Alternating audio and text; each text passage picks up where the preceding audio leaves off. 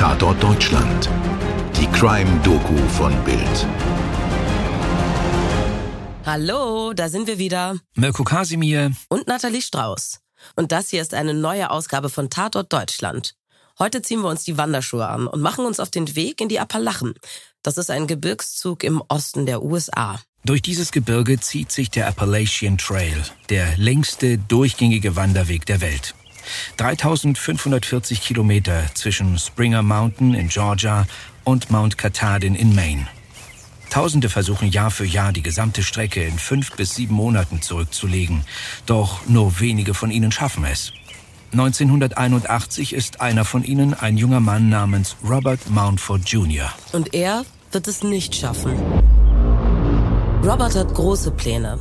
Der Trip in die Appalachen ist kein Urlaub oder ein Selbstfindungstrip. Naja, zumindest nicht nur. Er arbeitet als Sozialarbeiter in einem Heim für geistig behinderte Kinder in Maine und will mit seiner spektakulären Wanderung Spenden für das Heim einwerben und auf die Situation seiner Schützlinge aufmerksam machen. Ich habe ein Foto von ihm gefunden und wenn man sich das anschaut, naja, also er könnte auch der Star aus irgendeiner 80er Fernsehserie sein. Ja, stimmt. Bart und Frisur sind wirklich schon sehr Tom Selleck-mäßig. Ich habe das Foto auch gesehen. Gleich daneben ist das Foto von Susan Ramsey. Auch sie ist 27 Jahre alt, genau wie Robert. Sie lächelt sehr verschmitzt und unheimlich sympathisch in die Kamera. Ein bisschen, als ob sie gerade bei etwas Verbotenem erwischt wurde. Verboten im Sinne von, du sollst nicht vom Kuchenteig naschen. Ihre schwarzen Haare sind zu dicken Zöpfen geflochten. Susan ist eine Kollegin von Robert und sie hat sich zwei Wochen Urlaub genommen, um ihn ein Stück des langen Weges zu begleiten. An Susans letzten Tag vor der Rückreise nach Maine sind die beiden mit einer weiteren Wanderin verabredet. Doch sie erscheinen nicht an dem Treffpunkt. Die Frau macht sich ganz klar Sorgen. Was kann da nicht alles passiert sein? Sie könnten einen Hang hinabgestürzt und verletzt sein. Und hat es da nicht auch schon Berichte über Bärenangriffe gegeben? Sie informiert die Behörden. Tom Lawson, stellvertretender Sheriff von Giles County, macht sich mit ein paar Polizisten auf, um Wanderer nach den beiden Vermissten zu befragen. Einer will sie zusammen mit einem seltsamen Mann gesehen haben. Auch in einem kleinen Dorfladen hat man sie gesehen. Dort erzählt auch jemand den Ermittlern, dass ein seltsamer Mann herumliefe und behaupte, er wisse, was mit den Wanderern geschehen ist. Als Lawson nachfragt, wer das denn sei, ach, winken die Einheimischen direkt ab. Ja, das ist nur LR. LR? Lion Randall, der lügende Randall, der erzählt den ganzen Tag Unsinn und denkt sich die fantastischsten Geschichten aus. Vergessen Sie es einfach. Und Tom Lawson vergisst es. Er und seine Männer schwärmen weiter auf den Appalachian Trail aus und befragen Wanderer. Zwei von ihnen geben an, die beiden zusammen mit einem weiteren Mann, der sich unheimlich verhalten habe, in der Nähe des Wapiti-Shelter gesehen zu haben. Das ist eine kleine Blockhütte am Trail. Eine von vielen Unterkünften für Wanderer auf der Strecke. Als Lawson die Hütte untersucht, sind bereits elf Tage vergangen, seit Susan und Robert zuletzt lebend gesehen wurden. Zuerst scheint alles normal zu sein. Doch dann fällt Lawson auf, dass der Fußboden merkwürdig aussieht. Es sah aus, als wäre irgendwas zwischen den Dielen runtergelaufen, erinnert er sich später. Also fahre ich mit meinem Messer zwischen die Bretter. Es war eine dicke und rote Substanz dort unten. Ich sagte, ich glaube, hier ist Blut. Die Polizisten suchen das Gelände um die Blockhütte ab. Auf einer kleinen offenen Fläche, ein paar Meter weiter abseits, bemerken sie einen Haufen Blätter. Sie beginnen zu graben und finden einen Stoffschlafsack. Und im Schlafsack die Leiche von Susan Ramsey. Am nächsten Tag trifft ein Leichenspürhund ein. Ein paar hundert Meter weiter schnüffelt er an einem Baumstumpf und setzt sich hin. Wieder beginnen die Beamten zu graben und finden noch einen Schlafsack. Und noch eine Leiche. Robert Mountford Jr. Robert wurde in den Kopf geschossen. Er muss das erste Opfer gewesen sein. Susan hat Abwehrverletzungen an den Händen und ein Dutzend Stichwunden, die von einem langen Nagel und einem Messer stammen.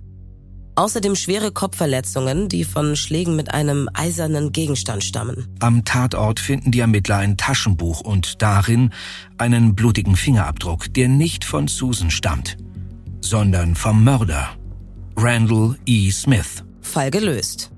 Aber wir würden hier nicht davon erzählen, wenn die Geschichte damit zu Ende wäre. Erzähl uns mal von Randall Smith, Mirko. Randall Lee Smith wird am 29. Juni 1953 in Pearisburg, Virginia geboren. Er ist das einzige Kind von Loretta Smith, die ihn allein aufzieht. Nachbarn erzählen, dass sie und ihr Sohn sehr zurückgezogen leben und mit niemandem reden. An der Schule bleibt Randall ein Einzelgänger. Wenn er mit anderen redet, fühlen sie sich schnell von ihm abgestoßen, denn Randall ist ein gewohnheitsmäßiger Lügner. Die Schulkameraden geben ihm den Spitznamen, na, ihr ahnt es vielleicht schon. LR. Lion Randall, der Spitzname eines Mannes, der 1981 herumerzählen wird, er wisse, was mit den vermissten Wanderern geschehen sei. Randall hat doch während der Highschool-Zeit keine Freunde und erst recht keine Freundin. Und da gehen bei mir schon die ersten Warnleuchten an. Zumal er auch nach der Schule weiter bei seiner Mutter wohnt. Manchmal verschwindet er für viele Tage, um auf den Trail zu wandern. Da er aber keine sozialen Kontakte hat, vermisst ihn auch niemand. Sein Geld verdient er mit so kleinen Gelegenheits-Minijobs. Eine Zeit lang jobbt er auf der Norfolk-Werft in Newport, die Aufträge für die US Navy erfüllt. Und jeder, der dort arbeitet, muss seine Fingerabdrücke abgeben. So gelangt Randall Smith in die Datenbank, die die Ermittler zu ihm führt. Okay, wir haben da jetzt diesen creepy Typen, der keine Freunde hat, bei seiner Mutter wohnt, gewohnheitsmäßig lügt und offenbar zwei Menschen ermordet hat. Aber noch ist er nicht gefasst. Bei ihm zu Hause finden die Ermittler gestohlene Krankenhausinstrumente, die zu Sexspielzeug umgebaut wurden. So Tom Lawson. Uh, definitiv niemand, dem ich auf einem Wanderweg begegnen will. Sie finden auch eine blutgetränkte Jeans und persönliche Gegenstände seiner Opfer und hiermit wird der Verdacht zur Gewissheit. Ende Juni kann er in Myrtle Beach, South Carolina, endlich gefasst werden. Am Vorabend des Prozesses bekennt sich Smith schuldig. Er wird wegen zweifachen Mordes zu 30 Jahren Haft verurteilt. Ein Urteil, das viele für zu mild halten. Aber immerhin, 30 Jahre sind 30 Jahre, in denen er für seine Tat büßt und keine Gefahr für die Öffentlichkeit darstellt. Ja, finde ich, das trifft es eigentlich ganz gut. 30 Jahre sind 30 Jahre. Nur dass es im Fall von Randall Lee Smith nur 15 Jahre sind. Was? 1996 kommt er auf Bewährung frei. Er kehrt ins Haus seiner Mutter zurück und das ist schon bemerkenswert. Die Jahre im Gefängnis sind die einzige Zeit, in der er nicht bei seiner Mutter lebte. Er verrichtet Gelegenheitsjobs und nimmt seine Wanderung auf dem Appalachian Trail wieder auf. Sein einziger Begleiter und Freund ist ein Hund. Smith wird endgültig zum Einsiedler. Und sieht auch so aus. Er magert ab und geht gebückt. Die Zeit in den Bergen zehrt ihn aus. 2008, seine Mutter ist da schon einige Jahre tot, verschwindet er endgültig in den Wald. Nachbarn fällt auf, dass seine Post seit mehreren Wochen nicht geleert wurde und alarmieren die Behörden. Und die beginnen sofort mit einer groß angelegten Suche. Unter anderem werden Plakate aufgehängt. Wenn ein Mörder auf Bewährung verschwindet, dann möchte man schon gern wissen, wohin und warum. Im Übrigen wird immer gesucht, wenn jemand auf dem Trail verschwindet. Einfach, weil es sein kann, dass er sich den Knöchel gebrochen hat und jetzt irgendwo liegt und dringend Hilfe braucht. Aber Randall Smith braucht keine Hilfe. Nee, sicher nicht. Oder höchstens in dem Sinne, dass er schon als Kind Hilfe gebraucht hätte. Vielleicht von jemandem wie Robert Mountford, dem Sozialarbeiter, den er erschossen hat. Naja, und er braucht etwas zu essen. Aber dazu kommen wir gleich. Natalie, erzähl uns doch mal von Scott Johnston und Sean Farmer. Die beiden sind Freunde. 38 und 33 Jahre alt und am 6. Mai 2008 zu einem Angeltrip in die Appalachen verabredet. Eine Tradition seit den Tagen ihrer Kindheit. Scott Johnson ist bereits am Morgen aufgebrochen und hat in einem Bach Forellen geangelt. Und zwar sehr erfolgreich. Er setzt sich mit dem Fang in seinen Truck, um an die Stelle zu fahren, wo er und Sean Farmer ihre Zelte aufschlagen wollen. Unterwegs begegnet er einem seltsamen Mann. Naja, ihr ahnt sicher schon, wer das ist. Aber Scott hat keine Ahnung und erzählt später. Eigentlich habe ich zuerst den Hund gesehen. Ein räudiger Hund. Man konnte seine Rippen sehen. Der Hund war am Verhungern. Auch der Mann sieht hungrig aus und abgemagert. Scott hält an, die beiden unterhalten sich. Der Fremde behauptet, er habe geangelt, aber im Bach gäbe es keine Fische. Scott schaut ihn verwundert an und öffnet die Kiste mit den Forellen. Wahrscheinlich hast du eine schlechte Stelle erwischt, tröstet er und schenkt ihm ein paar von seinen Fischen. Der Fremde fragt Scott, wo er sein Lager aufgeschlagen habe. Der erzählt ihm von seinem Freund Sean und zeigt in die Richtung ihres Zeltplatzes. Der Mann nickt. Mein Zelt ist auch in der Richtung, nur etwas weiter. Vielleicht komme ich auf dem Rückweg bei euch vorbei. Die beiden Freunde treffen sich wie verabredet. Und bald taucht auch dieser abgemagerte Fremde auf und stellt sich als Ricky Smith vor. Sie unterhalten sich freundlich und irgendwann beschließen Sean und Scott, wohl mehr aus Mitleid als aus Begeisterung über diesen neuen Bekannten, ihn zum Abendessen einzuladen. Bald brutzeln die Forellen über dem Lagerfeuer. Ich habe sogar eine extra Forelle für den Hund gegrillt, erinnert sich Scott. Aber naja, ihr kennt das vielleicht. Das Gute an Gästen und ganz besonders an Überraschungsgästen ist, dass sie irgendwann auch wieder gehen. Ricky, wie sich der Mann nennt, macht aber überhaupt gar keine Anstalten, zu seinem eigenen Zelt zurückzukehren. Er erzählt den beiden lang und breit über sein Leben. Natürlich sind die Geschichten alle erstunken und erlogen. Aber das wissen Scott und Sean ja zu diesem Zeitpunkt nicht. Als die Dämmerung einsetzt, beginnen sich die beiden Freunde zu sorgen. Der Mann ist in keiner guten Verfassung und wenn er nicht bald aufbricht, muss er im Dunkeln zu seinem Zelt laufen. Und es ist so schon verdammt leicht zu stolpern. Sie drängen ihn freundlich zum Aufbruch und endlich erhebt er sich und winkt seinem Hund. Komm, Junge, sagt er. Dann greift er in die Tasche seiner Tarnjacke, zieht ganz beiläufig eine 22er heraus und schießt Sean in die Schläfe. Dann, bevor Scott reagieren kann, dreht sich der Fremde um und schießt ihm in den Hals. Dann dreht er sich wieder zu Sean Farmer, der trotz seines Kopfschusses noch immer steht und schießt ihm in die Brust. Sean bricht zusammen. Scott rennt in Richtung des Waldrandes, um sich zu verstecken, während das Blut aus der Wunde in seinem Hals sprudelt. Ricky schießt noch einmal und trifft ihn in den Rücken. Während Scotts Flucht den Schützen abgelenkt hat, kann Sean zu seinem Truck kriechen, der noch ungefähr fünf Meter entfernt steht. Unglaublich. Nach einem Schuss in die Schläfe und einem in die Brust. Er schafft es hinein, auf den Fahrersitz, fragt sich, was mit seinem Freund passiert ist, ob er ihm helfen kann, entscheidet sich zur Flucht und startet den Wagen. Da taucht das Gesicht des Mörders neben der Seitenscheibe auf. Er hebt die Waffe, richtet sie direkt auf Seans Kopf und drückt ab. Das Magazin ist leer. Sean wartet nicht, bis der andere nachgeladen hat, sondern drückt das Gaspedal durch und rast los. Nach ein paar Metern stoppt er. Aus dem Wald taumelt der ebenfalls schwer verletzte Scott. Das ist doch unvorstellbar. Beide sind in die Brust getroffen. Scott auf dem Beifahrersitz hat einen Finger in das Loch in seinen Hals gesteckt, um die Blutung zu stoppen.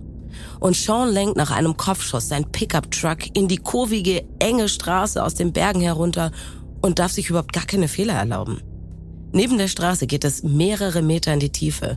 Vorsichtig zu fahren kommt aber nicht in Frage. Wer weiß, wie lange sie noch bei Bewusstsein bleiben können. Und Scotts Truck steht noch bei den Zelten und der Schlüssel steckt. Es wäre für den Täter also ein leichtes, sie zu verfolgen. Die beiden schaffen es zurück in die Zivilisation. Lebend. Sie klopfen beim ersten Haus mit erleuchteten Fenstern, das sie finden können. Die Bewohner alarmieren Polizei und Notdienst und leisten erste Hilfe. Obwohl es eine ganze Weile dauert, bis die Polizei eintrifft, schaffen es Sean und Scott bei Bewusstsein zu bleiben. Und sie können sogar eine Aussage machen und den Täter beschreiben. Diese Beschreibung veranlasst die Polizisten, ihnen das Foto zu zeigen, mit dem nach Randall Lee Smith gesucht wird. Die beiden nicken. Ihr Ricky ist der Randall, der schon einmal auf den Appalachian Trail getötet hat. 27 Jahre zuvor und nicht weit entfernt von der Stelle, an der die beiden Freunde einen unbeschwerten Ausflug genießen wollten. Sean und Scott überleben diese schrecklichste Nacht ihres Lebens. Die Polizei sucht nach Randall Lee Smith nun wegen versuchten Mordes. Aber sie muss gar nicht lang suchen. Smith ist in Scotts Pickup vom Tatort geflohen und ein State Trooper entdeckt später das Fahrzeug. Nach einer kurzen Verfolgungsjagd kommt Smith von der Straße ab. Der Pickup überschlägt sich. Da er sich bei dem Unfall verletzt hat, kommt Smith für zwei Tage ins Krankenhaus. Am 9. Mai wird er schließlich in die medizinische Abteilung eines Regionalgefängnisses überstellt. Am Abend des 10. Mai will ein Gefängnisbeamter Smith das Abendessen bringen, doch der Gefangene kommt nicht zur Zellentür, um es in Empfang zu nehmen. Der Beamte ruft seinen Namen, Mehrmals. Doch es kommt keine Antwort. Als er die Tür öffnet, findet man Smith bewusstlos. Kurz darauf ist Randall Lee Smith tot. Er wurde 54 Jahre alt. Die Todesursache kann nie ganz sicher geklärt werden. Vermutlich eine Nachwirkung des Unfalls, eine Thrombose oder dergleichen. Es gibt aber noch zwei gute Nachrichten.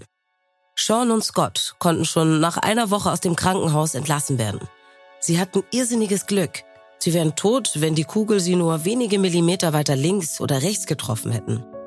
Sie fahren immer noch zum Angeln in die Berge und schlagen ihr Zelt an derselben Stelle auf, an der sie im Mai 2008 fast gestorben wären. Äh, Natalie, du hast zwei gute Nachrichten versprochen. Oh ja, stimmt. Randalls einziger und an seinem Verbrechen vollkommen unschuldiger Freund, sein Hund, wurde adoptiert und konnte den Rest seines Lebens ohne Hunger bei einer liebevollen Pflegefamilie verbringen. Und damit sind wir am Ende der heutigen Episode angelangt. Wir danken euch, dass ihr wieder dabei wart. Wir haben die Geschichte des Appalachian Trail Killers anhand verschiedener Quellen erzählt. Besonders hilfreich waren die beiden sehr umfangreichen Beiträge Blood on the Mountain und Lonely, Dark and Deep der Washington Post sowie Escape from Brushy Mountain auf nbcnews.com. Wenn ihr Anregungen, Kritik oder Fallvorschläge für uns habt, dann schreibt uns gern bei Instagram oder eine Mail. Die Links dazu findet ihr in den Show Notes. Vielen Dank fürs Zuhören und bis bald. Euer Mirko und eure Natalie.